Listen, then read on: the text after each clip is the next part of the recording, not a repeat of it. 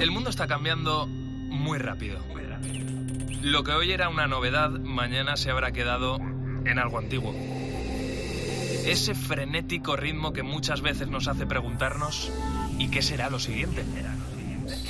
Velocidad que genera incertidumbre, a veces miedo, pero también intriga, ilusión y sobre todo emoción por conocer. La ciencia, la tecnología, la innovación, los cambios sociales nos empujan para seguir avanzando. Soy José Ángel Cuadrado y si tú me preguntas qué será lo siguiente, qué va a ser lo siguiente, yo te respondo, esto es lo que viene. Hoy mismo vamos a lanzar a audiencia pública el plan en 2050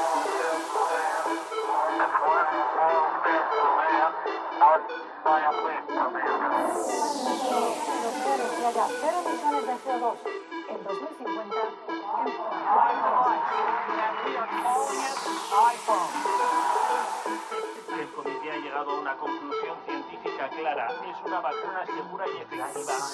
La tercera misión de SpaceX se ha acoplado con éxito. En COPE, José Ángel Cuadrado. Lo que viene.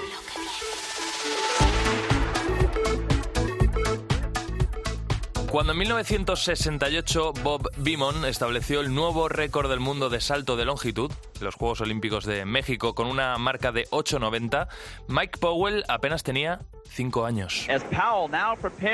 23 años después, el récord más longevo del atletismo caía en manos de aquel muchacho de Filadelfia que comenzaba como actor secundario a la sombra del gran favorito, que era Cal Lewis, y que se convertiría en el gran protagonista de aquellos memorables campeonatos del mundo. Tras un discreto primer intento, el segundo salto de Mike aquel día fue de 8.54. El concurso estaba al rojo vivo. Carl Lewis se encargó de incendiar al estadio con un cuarto salto de 8.91. Qué locura, ¿eh? 8.91. No fue récord, sin embargo, del mundo porque el viento superaba el máximo permitido para homologar la marca. Pero Powell no había dicho aún su última palabra.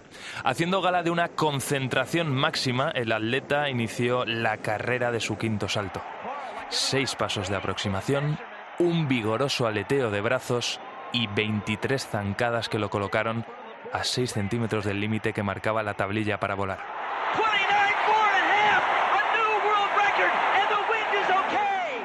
Y volar hacia la medalla de oro, hacia el récord del mundo y hasta nuestros días, hacia la gloria eterna. Según la disciplina, el atletismo se ha quedado estancado en el tiempo y vive atrapado en una paradoja. Cuando la preparación física y mental, la nutrición y la tecnología de las pistas y los materiales han alcanzado una evolución insospechada, hay modalidades que por marcas solo hacen que retroceder. ¿Cómo es posible? Hasta 15 de los récords del mundo vigentes tienen 30 años o más y no hay visos de que se puedan superar como si el futuro hubiera sido raptado por el pasado. El último que se ha superado ha sido el de la maratón, 42 kilómetros, 195 metros. El atleta keniano Eliud Kipchoge ha batido el récord del mundo, récord que él mismo había batido en 2018 en su victoria en el último maratón de Berlín. Dos horas, un minuto y 9 segundos. Una barbaridad, eso sí, sin bajar aún de la barrera de las dos horas. Alfredo Santalla, ¿el cuerpo humano tiene límites? Eh, sí los tiene. Cualquier aspecto del cuerpo humano que, que ayuda a una marca deportiva tiene límites. La dificultad es saber dónde están porque muchas veces los aletas rompen lo que a priori dicen los libros de fisiología. Mm. Hoy en lo que viene queremos conocer dónde está el límite del cuerpo humano, qué récords se van a poder batir y qué récords todavía no. Alfredo, te voy a presentar bien para que te conozcan todos los oyentes. Eres profesor de la Universidad Pablo de Olavide de Sevilla, del Departamento de Deporte, experto en actividad física, en salud, en el alto rendimiento de los deportistas. Te lanzo la primera pregunta, Alfredo. Mm, vamos a cosas concretas, cosas que todo el mundo piensa. Por ejemplo, la maratón. ¿Bajaremos de las dos horas eh, o en los 100 metros lisos? ¿Bajaremos de los 9 segundos? Pues es una pregunta que se ha hecho mucha gente, muchísima gente. De hecho, ha habido hasta modelos matemáticos prediciendo incluso cuándo se va a intentar romper ese récord, ¿no? Cuándo se va a batir. El último fue el 2018 de un profesor brasileño Cayo Sosa, que más o menos estudiaba cómo han ido cayendo las marcas del récord de maratón a lo largo de desde el 1915 hasta el 18. Y ha ido cayendo y este hombre describió en un artículo científico como en los últimos dos décadas la bajada de récord, la mejora de rendimiento en ese récord del mundo suponía más o menos en torno a 2% menos de tiempo en correr la maratón, más o menos cada año.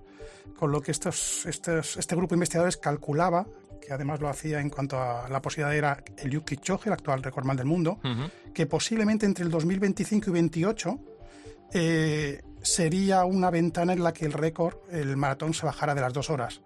Lo que ocurre es que esto fue en el 2018 y en el 2019 ha habido cuatro marcas por debajo de, ese récord. El récord se ha batido cuatro veces.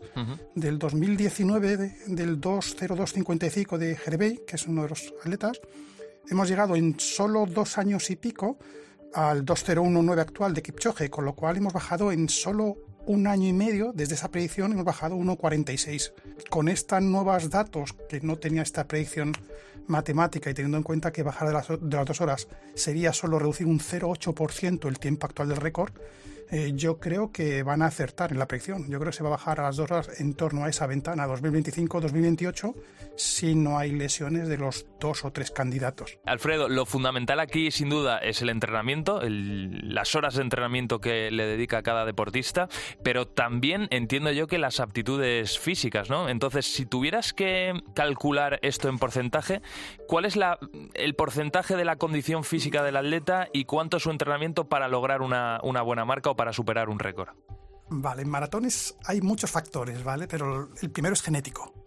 ¿vale? si alguien puede batir el récord del mundo bajando a las dos horas, ha de ser sin duda un corredor del, del, África Negra, el África mm. del Este, el Cuerno de África, Eritrea, Etiopía, Kenia, ese tipo de corredores, porque genéticamente son superiores en muchos parámetros fisiológicos, pero también eh, antropométricos. En esto son muy buenos, pero sobre todo en lo que son muy buenos estos corredores del, África, del, cuerno de África comparado con los caucásicos blancos u otros corredores, son en que tienen mucha mejor economía de carrera. Es decir, corriendo a las mismas velocidades que otros corredores de nivel, de élite, estos gastan menos oxígeno que, los, que el resto unido a la genética y, también a, estos parámetros fisiológicos, la genética condiciona también mucho eh, la antropometría. Si el lector, el, oyente, perdón, se imagina estos dibujos animados del, coyote y el correcaminos, eh, la antropometría es muy de, correcaminos, es decir, estos corredores pesan muy poquito, tienen el, el, poco peso concentrado en el tronco y tienen las piernas muy largas y muy finas, mucho más delgadas que otro tipo de corredor. Esto que hace que una vez que la velocidad es constante, el centro de gravedad, el tronco es constante, eh, la energía que uno gasta más sobre todo en mantener esa velocidad es sobre todo acelerar y decelerar las piernas.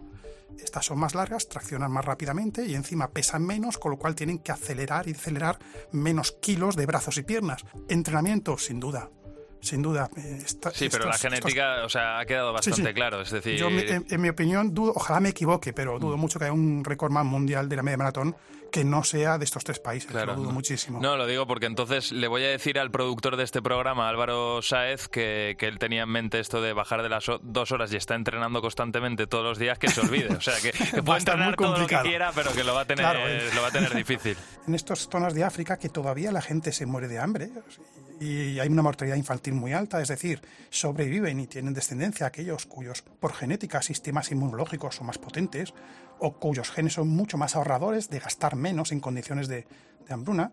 Aparte de eso es que la cultura es muy de aldeas, es decir, hay un colegio por cada, me lo invento, 25 aldeas. Entonces son grandes zonas planas en que si el niño le toca, el niño pequeño le toca la aldea a 20 kilómetros, pues como tiene que desplazarse todos los días, va y vuelve y lo hace corriendo sencillamente corriendo para ahorrar tiempo.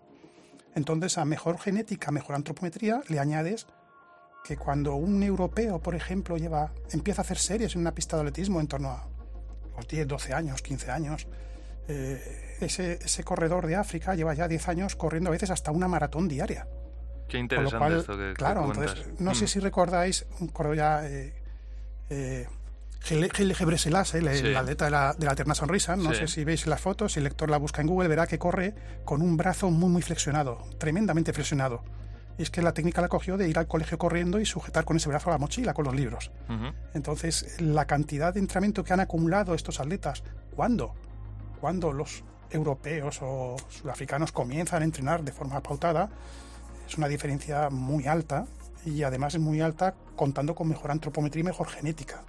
Alfredo, ha sido súper interesante escucharte y muy interesante analizar también esta situación en lo que viene. Eres profesor de la Universidad Pablo de Olavide en Sevilla, del Departamento de Deporte, experto en actividad física, en salud, en el alto rendimiento de los deportistas. Alfredo, muchísimas gracias. Muchas gracias a vosotros por la invitación. Seguimos en lo que viene. Esta es la parte más física del deporte, pero como todo, también todo esto tiene un componente tecnológico, de investigación. Por ejemplo, estate atento a esta historia. Hace pocos días, el ciclista italiano Filippo Ganna batió el récord de la hora. Y aunque la bici de Filippo Ganna sí que es convencional, a ojos de la UCI, lo cierto es que no tiene nada de convencional. Se trata de una Pinarello Bolide de un modelo muy concreto, un modelo valorado en unos 75.000 euros. Pesa un poquito más de 9 kilos y tecnologías de última generación presente en todas y cada una de las partes de esta bicicleta. Solo el cuadro de la bici de Gana, fabricado a medida en una aleación de escandio, aluminio y magnesio, tiene un precio de 33.000 euros. Le sigue el manillar integrado desarrollado mediante tecnología 3D para maximizar la aerodinámica del ciclista con un coste de 27.000 euros y por último, las ruedas, unas Princeton de carbono de 8.000 euros. La tecnología, por tanto, es fundamental para superarnos día a día en lo físico. Rosa Porcaz, directora de innovación del Instituto de Biomecánica de Valencia. ¿Qué tal? ¿Cómo estás, Rosa? Hola, muy buenos días. Bueno, muy bien. oye, eh, Rosa, en la industria del deporte hoy en día, mm, ¿cuánto es entrenamiento y en este caso, cuánto investigación de la tecnología? La verdad es que todos no podemos permitirnos la bici de Filipo. Seguro que han trabajado muchísimo. Y lo bueno que tienen los proyectos de, investigación que se hacen muchas veces para, pues eso, para los deportistas de élite, para cosas muy específicas, es que después todo lo que se todo lo que se desarrolla con estos objetivos tan concretos puede democratizarse y después pues llegar a todos nosotros, ¿no? Porque cuánta gente sale en bici los domingos y quiere tener no los ciento y pico mil euros que, que se han gastado aquí en la bicicleta, pero sí el beneficio de esas ventajas que se han podido investigar para un objetivo muy concreto, que es, casi siempre es el de batir récords, ¿no? Claro, porque esto está investigado y está comprobado, es decir, ponerse unas zapatillas concretas, yo qué sé, con un determinado muelle, ¿no? O utilizar una bicicleta de un material concreto que pesa menos que, que otra, eso nos va a aligerar, nos va a hacer que, que seamos mejores, competir mejor. O ya no solo competir, directamente hacer deporte, pero a lo mejor ir más ligero mientras corres siempre vamos a optimizar todo, la combinación de materiales, la combinación de técnica y la de entrenamiento, como nos comentaba antes Alfredo. Es fundamental la investigación en todos y cada uno de estos campos y la investigación siempre va dirigida en dos ejes, básicamente, en tres, vamos a decir, en el mundo deportivo relacionado con la innovación del equipamiento. Uno es que te permita aumentar el rendimiento, la performance. Lo que va buscando siempre el deporte de élite, el deporte extremo, el deporte que hace muchas innovaciones y del que después heredamos ya a nivel democrático la mayoría de la población. Ese aumento de rendimiento no siempre está eh, alineado con lo que sería la prevención de lesiones, que es el otro gran objetivo que, se tiene como deportistas y que tenemos todos como deportistas, mm. que es poder correr mucho, si estamos hablando de running o de nadar o de ir en bici, pero conociendo bien los límites y estando protegido. Porque tú imagínate que tienes unas zapatillas para correr que, que te permiten pues, recuperar mucho la energía, pero al mismo tiempo resbalan mucho, precisamente, pues porque no se agarran, no se agarran porque si te agarras pierdes energía en el agarre, en ese rozamiento. Mm. Y luego está el tercer eje, que es el eje del confort, que no nos podemos olvidar, porque tú tienes el objetivo de que sacar muy buenas marcas, el objetivo de no lesionarte, pero también el objetivo de estar a gusto. No tanto los deportistas de élite, pero también, porque tú imagínate un piloto de Fórmula 1, ¿no? Cuando se desarrollan pues, los monos, los propios monos que utilizan, que a fin de cuentas es indumentaria deportiva, pues tienen que estar desarrollados para que les encaje bien, pero también para que se puedan mover, para que su confort térmico y sus condiciones de, humedad sean las óptimas para que ni pierda energía ni se recaliente, entre comillas, demasiado. Estamos en lo que viene, ese programa que mira al futuro, le pregunta a la ciencia, a la tecnología, al progreso, hasta dónde vamos a llegar. En este caso estamos eh, hablando de hasta dónde va a llegar el cuerpo humano, hasta dónde podemos apretarle al cuerpo humano para dar lo mejor de nosotros mismos mientras estamos compitiendo, mientras hacemos deporte. Eh, Rosa, eres directora de innovación del Instituto de Biomecánica de Valencia. Precisamente estamos hablando, o estás hablando tú de investigación. En vuestro caso ahora mismo estáis trabajando con un escáner en 4D, ¿no? Eh, exactamente para qué? ¿Qué queréis hacer con él? Muy buena pregunta. Mira, hasta ahora eh, siempre se ha medido el cuerpo humano, pues eh, las dimensiones antropométricas son fundamentales. Cuando se desarrollaron los escáneres 3D, pues ya tenías no dimensiones de cómo eres de alto, cuál es tu perímetro de cintura, de cadera o lo que sea, sino también cuál es tu forma corporal. Pero se medía solo en estático. Ya fue un gran avance para todo lo que es la indumentaria deportiva. Pero no es suficiente porque tú, nosotros, las personas, no somos ni sólidos ni rígidos ni estáticos. Somos blanditos, nos deformamos, nos deformamos cuando nos movemos unos más que otros. Y además, eh, eh, nos movemos, o sea, nos movemos y nos deformamos. Por lo tanto, las, nuestras dimensiones corporales no son unas, son unas que cambian en función de cómo nos estamos moviendo y cuál es nuestro estado físico. Entonces, ¿para qué sirven estos escáneres 4D? Pues eh, trabajos que estamos haciendo con grandes empresas punteras a nivel mundial que por desgracia muchas de ellas no nos permiten decir el nombre. Pero tú imagínate que estás desarrollando un sujetador deportivo. Un sujetador deportivo, el, running ahora es un deporte, vamos, más que masivo y, y muy ya es muy igualitario, ¿no? También en términos de género. Sin embargo, pues todos tenemos partes blandas que se van moviendo y que eso vamos a decir, va en contra tanto del confort como en ocasiones también del rendimiento. Otro de los trabajos que estamos haciendo es pues, con empresas de ciclismo. Los ciclistas, en especial los que necesitan tener equipos de alto rendimiento, pues tienen que saber cómo es la, eh, el cuerpo humano mientras se está moviendo en unas condiciones aerodinámicas muy específicas que son las condiciones del ciclista. Entonces, ¿cómo es la deformación corporal, la forma corporal en movimiento cuando estás haciendo ciclismo? Pues esto también se puede registrar.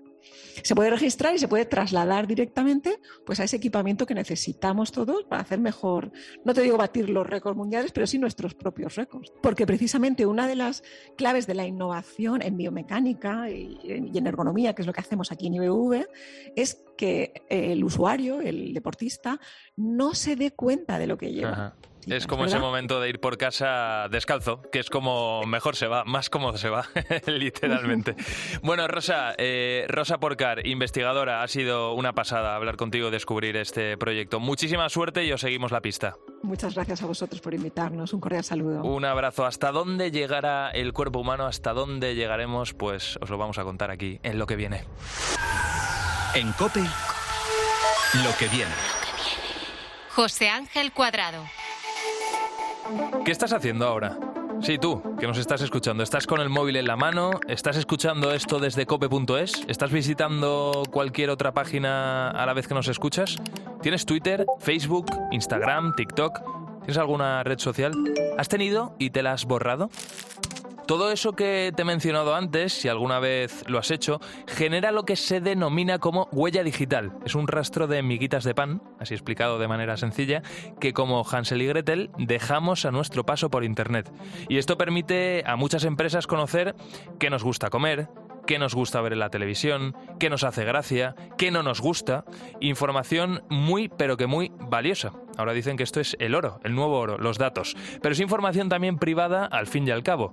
Hoy en lo que viene te quiero hablar de la huella digital y del derecho que tenemos a lograr que esa huella digital desaparezca. Porque sí, existe ese derecho. David García Triado, ¿cómo estás? Muy buenas. Muy buenas, José Ángel. Bueno, eres la persona que no solo se imagina lo que viene, sino que también tiene todas las respuestas para el futuro, sobre todo a nivel jurídico. Vamos a ir rizando el rizo, si te parece, David. Por ejemplo, imagínate que una persona, un familiar nuestro, mm, ha fallecido, ¿vale? Y sigue teniendo redes sociales. Ahí si queremos borrarlas, ¿qué podemos hacer? Pues mira, básicamente las redes sociales principales, que serían Instagram, Facebook o Twitter, cuentan con un formulario específico en el que los allegados pueden eh, contactar con la red social para que hagan algo con ese perfil. En el caso de Facebook e Instagram se pueden tomar dos decisiones. O bien optar por convertir ese perfil en conmemorativo, en un homenaje a esa persona, o bien borrarlo. Eh, ¿Cómo se hace eso? Pues como decía, con un formulario y en ese formulario hay que acreditar que realmente esa persona ha fallecido, ya sea con un certificado de función o incluso con una esquela u otro documento también puede, puede servir. Y también otro documento que nos acredite a nosotros o bien como herederos o como familiares de esa persona y que tenemos la legitimidad para hacer ese trámite. Muy interesante. Pero la huella digital, David, de una persona va mucho más allá de sus perfiles de Instagram, de Facebook o Twitter. Eh, claro, ¿cómo se puede eliminar el resto de la información que hay en Internet, esa información de cualquier persona? De hecho, solo que hagas una búsqueda en Internet con tu nombre completo, entre comillas, te vas a encontrar eh, un montón de información que, igual no, no, te esperabas, que, se va almacenando desde hace décadas. Desde el premio que ganaste en secundaria, una carrera popular en la que participaste, una beca que te dieron, una multa de tráfico, una puntuación de unas oposiciones, puede haber totalmente eh, todo tipo de, de información. Entonces, esto, cuando hablábamos de redes sociales, sí que es más fácil porque tiene este formulario específico. Al ser otras webs ya se complica un poco más. Entonces hay seguros de decesos que entre sus coberturas están incorporando esta cobertura en que el propio seguro te gestiona al fallecer el borrado de esta huella. U otra opción son las empresas que se dedican específicamente al borrado de la huella digital, ya sea para personas vivas o fallecidas. Algo parecido es lo que nos ha contado Javier López, que es abogado especializado en privacidad. Vamos a escucharle. Procedemos en primer lugar a eliminar la, la información de la fuente, donde donde está publicada. Si no es posible esto, el segundo paso es intentar que Google desindese esa información de las eh, listas de resultados a través de una cadena de búsqueda concreta del nombre de la persona, por ejemplo. Si esto no funciona, ya quedaría acudir a la autoridad de control, en este caso la Agencia Española de Protección de Datos, o a los tribunales, a la vía jurisdiccional que, que proceda, para que sean ellos los que decidan si procede o no esa supresión de la información. De hecho, no siempre se consigue que la web borre nuestro nombre o a la persona en cuestión, ya que en algunos casos, por ejemplo, si nos han mencionado en un periódico con una noticia sobre nosotros, que puede ser positiva o negativa, pues entra en colisión con el derecho a la información. El derecho de supresión no es un derecho absoluto que opera automáticamente en el momento en el que alguien solicita la supresión de un dato personal. Hay otros factores que también influyen, como el derecho de información o el de libertad de expresión, que, eh, o que exista una obligación legal de conservar ese dato personal, como por ejemplo los despachos de abogados. Tenemos, a través de la Ley de Prevención del Blanqueo de Capitales, la obligación de mantener cierta información durante más tiempo. Por lo que habrá que estar a cada caso concreto para ver si el responsable eh, puede negarse a eliminar ese dato personal. Aquí entra en juego, David, el derecho al olvido, ¿verdad? Eh, ¿En qué consiste exactamente esto? Bueno, el propio nombre del derecho al olvido ya da algunas pistas que es simplemente el derecho que tiene una persona a que su pasado no condicione su futuro. Entonces, en Internet lo que pasa a raíz de los buscadores, especialmente de, Google, es que uno, eh, buscando su nombre, como hemos comentado, se puede encontrar con cuestiones que le afectan de hace décadas, que ya no le definen o que incluso le pueden perjudicar de por vida en la búsqueda de, de un trabajo o de cualquier otra cosa. Todos hemos tenido un pasado. Eh, eso es, eh, gente que ha tenido Fotolog eh, y, cosas mucho peores. De hecho, por ejemplo, hay un caso muy, muy importante en este sentido, que es el, caso Costeja, que fue el que cambió este tema del derecho al olvido. Básicamente era un señor que vio que La Vanguardia había publicado una noticia en la que se anunciaba que se había subastado su vivienda, que la habían embargado. Esto fue en el 98 que se publicó. Y el señor, pues una década más tarde, quiso que esa información se borrase, pues porque le, le condicionaba negativamente. Eh, la Agencia Española de Protección de Datos se lo denegó, pero le, dijo que así como la vanguardia no debía borrar eso, sí que Google debía desindexarlo. Hubo una batalla judicial bastante larga, llegó a los tribunales europeos y finalmente le dieron la razón al señor Costeja. Google estuvo obligado a, borrar este contenido y no solo este contenido, sino que desde entonces, desde 2014, Google está obligado a eh, cumplir con este derecho al olvido y solo el primer día que entró en vigor, digamos, esta sentencia, recibió 12.000 solicitudes de eliminación de contenidos. El derecho al olvido tampoco es absoluto y tiene varias consideraciones a tener en cuenta a la hora de ver si procede o no. eh, si es información falsa, es obsoleta. ¿Quién determina esas excepciones? Pues como ha dicho, la ley no lo indica, así que habrá que estar al arbitrio de los tribunales para que mediante la jurisprudencia se pueda entender si procede o no la eliminación. Es posible que una información que lleve dos años publicada ya pueda considerarse obsoleta y hay sentencias que indican que una información que lleva publicada 10-12 años no es obsoleta. Claro, David, estamos hablando de este, de este asunto porque estamos en lo que viene. Eh, vamos a una sociedad cada vez más digital donde va a haber más contenido, más información en, Internet y claro, la huella digital mm, va a ser amplia y variada. La pregunta es, ¿cuáles son los contenidos que más se suelen pedir eliminar? ¿Serías tú, por ejemplo, que nos escuchas capaz de adivinarlos? Escucha de nuevo a Javier López, que es abogado especializado en privacidad.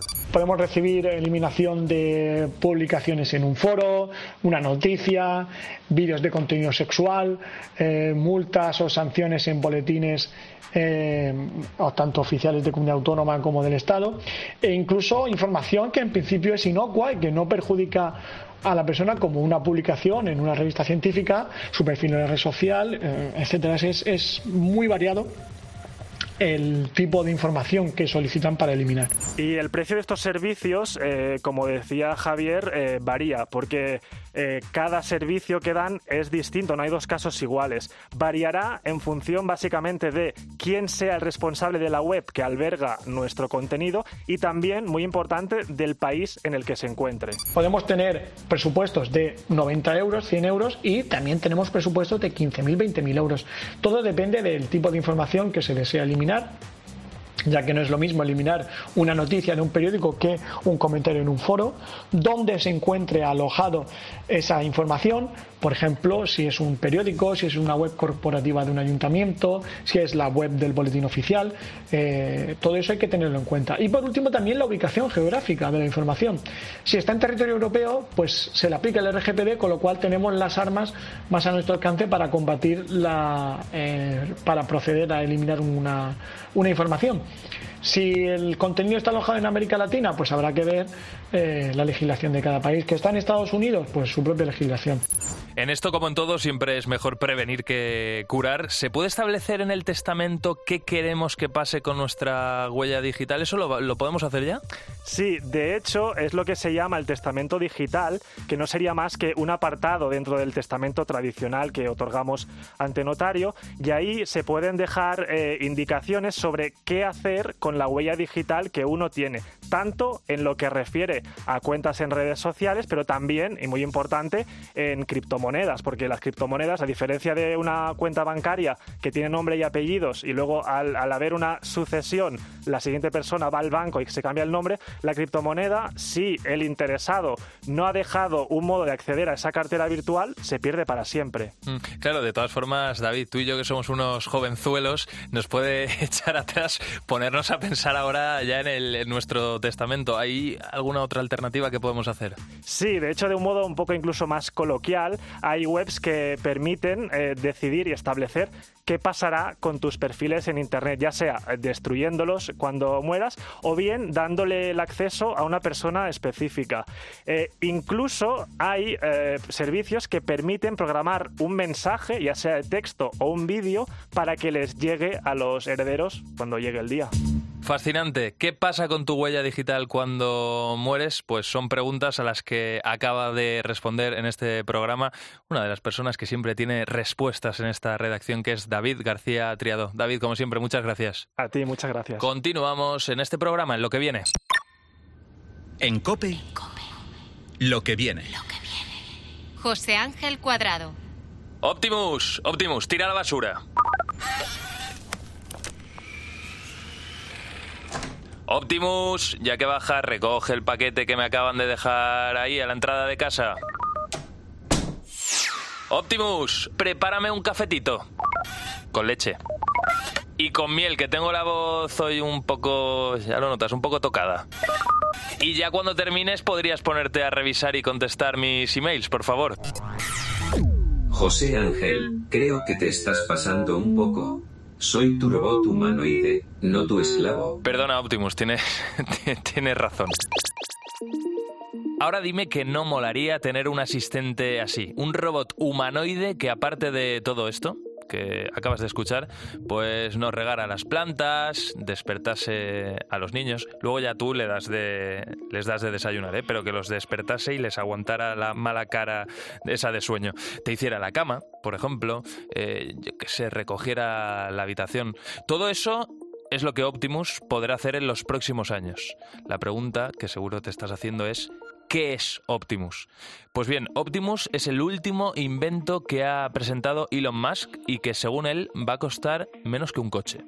Este invento, Elon Musk por cierto, el creador de, de Tesla, este invento llega tras muchas promesas y con más de un año de retraso, pero podrá hacer todo lo que el humano quiera. Es el resultado de un gran esfuerzo.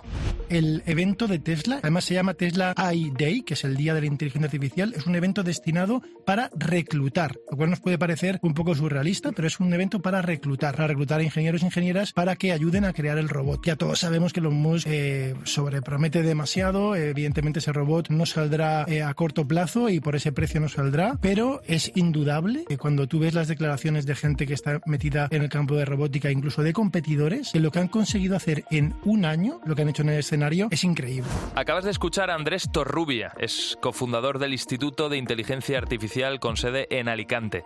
Hablamos de Optimus, del robot humanoide ideado por Elon Musk, humanoide con forma, con cara de humano, algo que a ver, no sé, puede dar un poquito así como de impresión al principio, pero que Andrés considera vital. ¿Por qué? Pues porque básicamente va a trabajar en entornos humanos. Para que el robot pueda hacer eh, y pueda manejarse en entornos donde ya se maneja el ser humano. Ponte, imagínate, en, en, conducir, no te voy a decir un coche, que para eso tienen el Tesla, pero conducir eh, otro aparato, o para coger una pala, o para coger un mocho, lo que sea. Eso está pensado para que una persona con manos y dedos lo coja. Imagínate lo difícil que es coger un palo con una, con una garra de succión. Es muy difícil. Todo el mundo nuestro, los, los, seres humanos, lo hemos creado para que nosotros, seres bípedos con manos y dos ojos, nos podamos mover. Pues tiene sentido que si queremos robots que se puedan mover en entornos como los que nos movemos nosotros o en los entornos que nos movemos, que sea humano, ¿no? Esa es la primera pregunta de por qué es eh, humano, ¿no? No sabremos a ciencia cierta si al final el robot humanoide hará las cosas como una persona. Es una duda que también tiene Andrés Torrubia y es probable que hasta dentro de, no sé, unos 20, 30 años no lo sepamos. Si me preguntáis si vamos a llevar a ver el robot de Tesla, el Optimus, hacer eh, llegar a la autonomía de una persona, pues os diré que no lo sé, que igual son 20 años, que equivale a decir, si un ingeniero te dice que son 20 años, es que igual no se hace nunca, 20 eh, o 30 años. Pues yo no lo sé si, va, si ese robot llegará, como en Yo Robot, que habéis mencionado en la película, em, a hacerlo como una persona. Aún falta mucho para que este robot esté en nuestras casas, no sabemos cómo cambiará nuestra manera de vivir, de trabajar, pero desde luego esta es la tendencia. En Cope, lo que viene. José Ángel Cuadrado. Venga, a ver, María, por el brazo, pero un poquito más, hasta la muñeca, que, lo que quiero es que sea de manga larga. Lo único, a ver, ¿cuello Mao o cuello de camisa normal? Vamos a ver, cuadrado, yo creo que el Mao te estiliza un poco más, no sé, creo yo. Venga, pues vamos con, ello. Y además, eh, cambia el color, es que quiero pantalones beige. Pero vamos a ver, ¿por qué? Si estás muy blanco, estás muy paliducho, yo creo que te queda mejor el camel, por ejemplo, ¿no? Vale, ea, pues ya lo tienes. ¿Qué te parece? ¿Cómo me ves? Pues yo te veo muy bien, muy guapo, no sé. Además, ya ves, en un santiamén hemos vestido y a medida y con un traje de diseño. Oye, pero María, ¿esto se quita, mancha mucho? Pues eh, yo creo que no, Manel, ¿esto se quita? Por supuesto que se quita, como una camiseta normal, como las camisetas que conocemos, que llevamos pues cada día. Bueno, escuchábamos a Manel, ahora enseguida le vamos a presentar porque queremos hablar de un momentazo histórico. Magia, invento revolucionario, todo esto se ha dicho de uno de los acontecimientos más espectaculares de la reciente Semana de la Moda de París, que se ha convertido, por lo que te voy a contar, en el escenario de un auténtico hito en la moda. Se vivió en el desfile Copernic, cuando la modelo Bella Hadid realizó una entrada triunfal semidesnuda. Ante la mirada atónita de los asistentes, la top model se paró con seguridad en mitad de la tarima y tres hombres comenzaron a rociar su cuerpo con un spray blanco, parecido al que ha usado María conmigo, que en cuestión de segundos se transformó en un vestido a medida y de alta costura. María Bandera, la compañera que toca y que prueba el futuro aquí en lo que viene. Muy buenas, María. Muy buenas. Lo curioso y a la vez motivo de orgullo es que Mm. detrás de esta, no sé cómo llamarlo, tela inteligente se encuentra un español. Sí, pues así es. Además fue una de las tres personas que estuvieron encima de la pasarela practicando este body paint, por llamarlo de alguna forma, sobre Bella Hadid. Se llama este español, eh, Manel Torres, está afincado en Londres, donde le conocen como el sastre químico, y con su marca Fabrican ha creado este spray que ha dejado al mundo eh, boquiabierto. Ahora enseguida le, le saludamos, aunque ya, ya hemos hablado con él eh, unos segunditos. Pero, pero antes, María, esto es un spray que ha roto todos los esquemas y que cuando conoce los detalles y sus aplicaciones sorprende aún más. Pues mira, Manel Torres creó el primer aerosol hace ya más de una década y en todo este tiempo ha estado perfeccionándolo, ¿no? El spray, eh, para que te hagas una idea, se rocía sobre el cuerpo, como fue en este caso, en esta performance eh, de la Semana eh, de la Moda de París, o sobre una superficie. eh, son fibras de tejidos naturales, la mayoría reciclados, que al ser, al ser eh, pulverizados se juntan y van cogiendo cuerpo hasta eh, crear un tejido fino, una especie de tela que se seca eh, pues, eh, en segundos, o sea, prácticamente al instante. Para que lo visualicemos, eh, el vestido de Bella Hadid no estaba pegado a su cuerpo, se convirtió en, en una tela, como te decía, en nada al instante, tenía caída y ella se lo podía quitar sin ningún problema. O sea, no es como una escayola que te quede pegado a, a- la piel, no, o sea, tú puedes quitártelo perfectamente, es una tela. Lo mejor de todo es que este invento pues, no solo tiene aplicaciones en la moda, eh, es pura ciencia y abre eh, la puerta a poder ser usado en otros muchos ámbitos, como por ejemplo el sanitario. Mm, Manel Torres, eres marca España y es un lujo tenerte aquí en lo que viene. Te vuelvo a saludar. ¿Qué tal? ¿Cómo estás? Pues bueno, muchísimas gracias. Estoy muy bien. Estoy aquí en, en- en Londres, en nuestro laboratorio. Y bueno, encantado de hablar con vosotros y explicaros más sobre la tecnología del tejido en spray. Mm, Estás metido ahí en el laboratorio, de hecho tienes sonido de laboratorio que esto lo hace todavía más, más chulo. Eh, a ver, eh, Manel, hablaba María de fibras de tejidos naturales, eh, pero exactamente de qué tejidos hablamos. Bueno, tenemos toda una gama de, diferentes tejidos, desde tejidos naturales como pueden ser de celulosa, de algodón, de seda, de lana, a sintéticos como podrían ser poliéster, eh, nylon. Tenemos todo el abanico de, fibras. Mm, Esto, desde luego, Manel, para mucha gente, eh, yo qué sé, me, me- imagino ahora las, las influencers, ¿no? O gente relevante que va a un evento y que tiene que hacerse tres cambios de prendas, esto va a ser una pasada, porque en vez de llevarte mm, tres camisas en tres perchas, pues oye, haces ahí el, el cambio, aunque es verdad que tú hablabas de cosas muy concretas, pero bueno, esto quizás se pueda llegar a desarrollar para que sea una realidad y que cualquiera se pueda cambiar de camisa en, en unos minutos, como hicisteis vosotros en la, en la pasarela con la modelo. No, esto sería genial. A, a Bella eh, Hadid le, le tiramos un litro y medio de este material de celulosa y ah, hicimos el vestido como en 6, 6 minutos, 6, 7 minutos. Pero además, Manel, es interesante porque precisamente por eso eh, se abre un poco la puerta a la personalización masiva de la ropa. Sí, por eso yo creí que fue una gran oportunidad colaborar con Coperni porque París es el sitio de la alta costura, de la ropa medida y fue una gran oportunidad para presentar esta tecnología pues así, ¿no? De que tienes la, alta costura en perfección hecha en seis minutos. Mm. Eh, Manel, mm, ¿cuánto cuesta uno de estos botes de spray? Bueno, pues este material um, todo es mm, relevante a, a la gran, a la gran cantidad que puedas comprar, ¿no? Es como, yo creo que va a ser un poco la marca que va, va a dictar el precio de este material. No es un material caro, porque es lo que hacemos, utilizamos los mismos materiales que utilizamos hoy en día para la ropa, pero nosotros los hacemos líquidos. Entonces, pues va a costar lo mismo que, las, que la ropa que compramos. Pues bueno, pues si tú te vas a Zara y una camiseta te cuesta 15 euros, pues tú te vas a otro brand como podría ser pues Loef, pues allí la camiseta te costará 200 o 300 euros.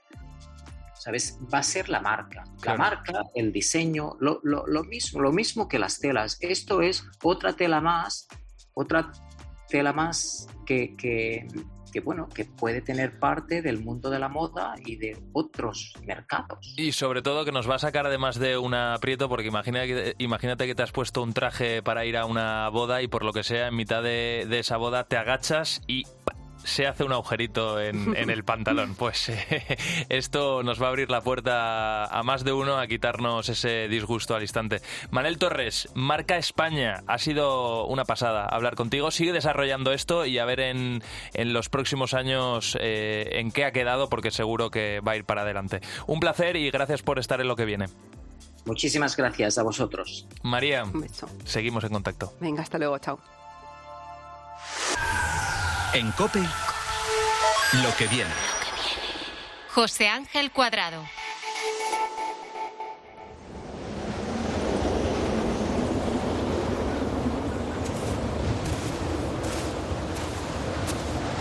En lo más remoto del Ártico, la isla Svalbard de Noruega acoge un edificio apocalíptico, una bodega sumergida en medio del hielo que alberga más de un millón de semillas de todo el planeta. Es la memoria de cultivos de nuestro planeta, es la bóveda del fin del mundo. Su nombre concreto es el Banco Mundial de Semillas. Qué bonito, ¿verdad? Banco Mundial de Semillas. Es un depósito construido en 2008, en la ladera de una montaña. ¿Con qué objetivo? Con el objetivo de preservar las semillas de la guerra, las enfermedades, las catástrofes. La pregunta es si lo llegaremos a usar algún día, ¿verdad? ¿Qué utilidad va a tener todo esto? En la actualidad se contabilizan en concreto unas reservas de 1.125.000 semillas, con casi 5.500 especies y 89 bancos de genes, de acuerdo a los datos oficiales de la organización.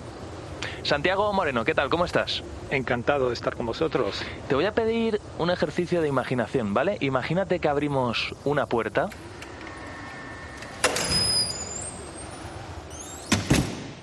damos 10 o 12 pasos y entramos en esa bóveda del fin del mundo. Bueno, mejor dicho, vamos a entrar en una bóveda particular, en la bóveda que tenemos aquí en nuestro país y donde tú trabajas. Descríbenos, ¿qué nos encontramos? Es un banco de semillas eh, mucho más modesto. La primera sala es en la que se limpian las semillas, se preparan para su conservación posterior. Eh, avanzamos un poquito más eh, llegamos a otra sala que está a temperatura de unos 15 grados, donde las semillas eh, se van a ultra desecar. Por el momento las semillas están en bolsitas de papel. Una vez que están desecadas, se encapsulan en tubos de vidrio cerrados a la llama y ya finalmente, bueno, después del conveniente etiquetado y registro, eh, se, se, conservan a menos 15 grados bajo cero, forever. Santiago, Santiago Moreno, eres profesor titular del Departamento de Biotecnología, Biología Vegetal de la Universidad Politécnica de Madrid. Como hemos dicho, existe esa bóveda mundial esa bóveda del fin del mundo que está en lo más remoto del Ártico, pero aquí en nuestro país tenemos nuestro particular banco de semillas. Em, hablabas de semillas de, plantas silvestres. ¿Hay alguna de ellas que ya no la podamos encontrar en entornos naturales? Eh, efectivamente, hay algunas, eh, algunas eh, especies, afortunadamente no muchas, que en un momento dado desaparecieron de la naturaleza y se han podido reintegrar gracias al material conservado en bancos de germoplasma, no solamente el nuestro, sino, sino otros. En el caso concreto del Banco Germoplasma de la Universidad Politécnica, su material pudo ser utilizado para la eh, reintroducción de una especie de la familia de las crucíferas que había desaparecido en, la isla de Alborán. Hace ya unos cuantos años de esto y fue eh, una de las primeras tareas de reintroducción del profesor César Gómez Campo, que fue el fundador del banco ya, ya hace tiempo. Mm. Santiago, esto mm, nos puede quedar algo lejos, es decir, eh, hablar de, especies, ¿no? O algo lejano, más que, lejos, especies que, han desaparecido o, o, que pueden desaparecer, pero fíjate, con la guerra de Ucrania y pensando en Ucrania como el gran granero del mundo, donde allí se cultiva muchísimo cereal, eh, esto es mucho más cercano de lo que parece. Es decir, mm, después de la guerra es posible que ese país quede absolutamente arrasado, que los cereales que allí se cultivan desaparezcan y si no hemos conservado las semillas de todos esos cereales, podemos perderlos, ¿verdad? Esperemos que no, esperemos que no, que no llegue la cosa hasta ese punto. Eh, pero efectivamente, eh, mm, la producción agrícola depende eh, radicalmente del material genético, de las semillas, de otros factores básicos también, como el suelo. El suelo es también algo importante a conservar, a, lo que tampoco se le presta mucha atención. no hay reservas biológicas, reservas de, de suelos eh, todavía como figura de protección y algún día llegará. Mm. Eh, hablábamos, por ejemplo, yo decía Ucrania, pero hay, hay un ejemplo concreto, Siria. ¿Qué pasó con Siria? ¿Qué hicimos con Siria? Bueno, en Siria estaba uno de los eh, grandes centros de investigación en agricultura, concretamente el centro especializado en, leguminosas, y como consecuencia de los conflictos que sufría aquel país, pues tuvo que, asegurar todo ese material genético guardada en, en este centro de investigación en leguminosas se, llevó a Svalbard. Oye, una última pregunta, Santiago. Nosotros hemos mandado para esa bóveda del fin del mundo al Ártico, hemos mandado unas 22.000 semillas, o sea, semillas no, son especies ¿no? Eh, diferentes de, plantas, pero creo que hemos tardado un poquito más que otros países. ¿Por qué? Pues, eh, bueno mm, es, es una cuestión que, que no afecta a, una, a, un banco en concreto. El, la decisión de, de, llevar semillas a un centro como el de Noruega eh, es una cuestión pues, que, que, debe ser coordinada desde digamos, eh, instancias superiores. Y, bueno, pues, claro, al final estamos hablando de cuestiones de Estado, cuestiones de seguridad. Yo antes de, de despedirte eh, te tengo que hacer una última pregunta. ¿Hay alguna especie de planta en concreto en la que en breve vamos a guardar semillas? o estáis ya guardando semillas porque veis que a ver qué va a pasar en un futuro no tan lejano? Hay algo que nos interesa particularmente que son los parientes silvestres de los cultivos. Eh, este grupo de plantas eh,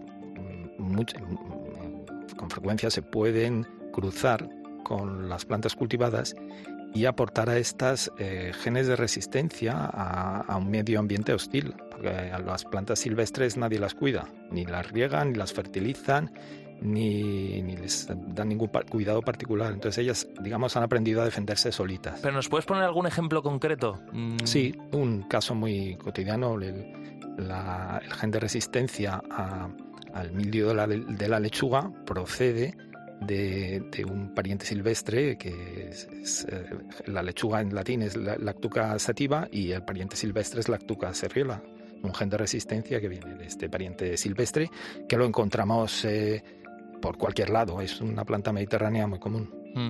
Santiago Moreno, eh, espero que con, esta charla, eh, presentándote a los oyentes, eh, haya servido como un pequeñito homenaje a toda esa gente que estáis trabajando en, esta especie de, no sé, de, de frigorífico escondido, pero que en el fondo es un frigorífico, un congelador, como tú decías, muy, muy importante, más de lo que parece, ¿verdad? Pues sí, ojalá pues haya más conocimiento por parte de la sociedad de este tipo de instalaciones y, pues por lo tanto más eh, demanda de que se, eh, se aporten fondos públicos para, para, su mantenimiento. Santiago Moreno, cuídanos esas semillas que tienes guardadas. Muchísimas gracias. Gracias a vosotros, es un placer. Seguimos en lo que viene.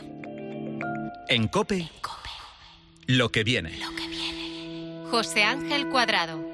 Y no sé si esto, como yo, lo has pensado alguna vez. Yo en esas típicas noches, sobre todo de verano, con el cielo totalmente despejado, en mitad de una montaña, me he puesto a imaginar qué estrella sería mi abuelo Vicente, o mi abuela Irene, o mi padre José Ángel. Es decir, esas personas que tanto quería, bueno, y quiero, que no siguen aquí entre nosotros. Bien, para nosotros esta especie de sueño, esa sensación de estar viendo a alguien querido convertido en una estrella en el espacio, la que más brilla siempre, por cierto, puede convertirse no en algo real, pero sí al menos en algo un poquito más alcanzable. Y la responsable de hacerlo se llama Andrea Santos. He estado muy influenciada por, por mis padres, siempre nos han enseñado las cosas viajando, nos han educado viajando. Yo, mi, mi lugar favorito en un avión siempre es la ventana porque me quedo siempre fascinada con, con el cielo, con las nubes, con, con el más allá. De esa especie de obsesión por el espacio ha surgido un proyecto cuanto menos llamativo. Andrea quiere que las cenizas de una persona fallecida se conviertan en polvo estelar. Claro, seguramente tú estarás pensando, sí, claro, ¿qué quiere? ¿Colocarlas en una urna, subirlas a un cohete y soltarlas en mitad del espacio? Pues la respuesta, amigo, amiga, es afirmativa. Una vez las cenizas inyectadas en la órbita heliosincrónica, la cápsula, como he dicho previamente, se desintegrará, ya que está diseñada para eso. Las cenizas estarán orbitando alrededor de la Tierra durante un tiempo determinado, basándonos en cálculos de, de mecánica orbital, y poco a poco, pero lenta, lentamente pero seguro, irán decayendo, decayendo, decayendo y entrarán en la atmósfera en donde se quemarán y realmente se convertirán en polvo estelar. Todo, por cierto, respetando las leyes del espacio. Podemos concluir realmente que no existe una norma explícita de prohibición de lanzamiento o de cenizas en el espacio ultraterrestre. Y en derecho internacional tenemos un principio que dice que todo lo que no está prohibido realmente está permitido.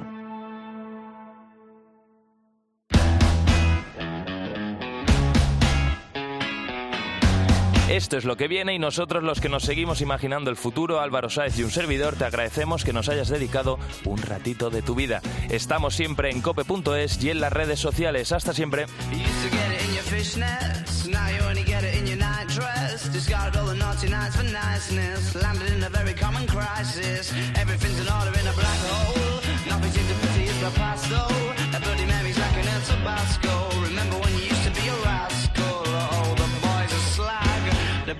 You ever had, the best you ever had is just a memory and those dreams. When as daft as they seem, as daft as they seem, my love, when you dream them all. Flicking through a little book of sex tips. Remember when the bars were all electric? And now when she told she's gonna get it,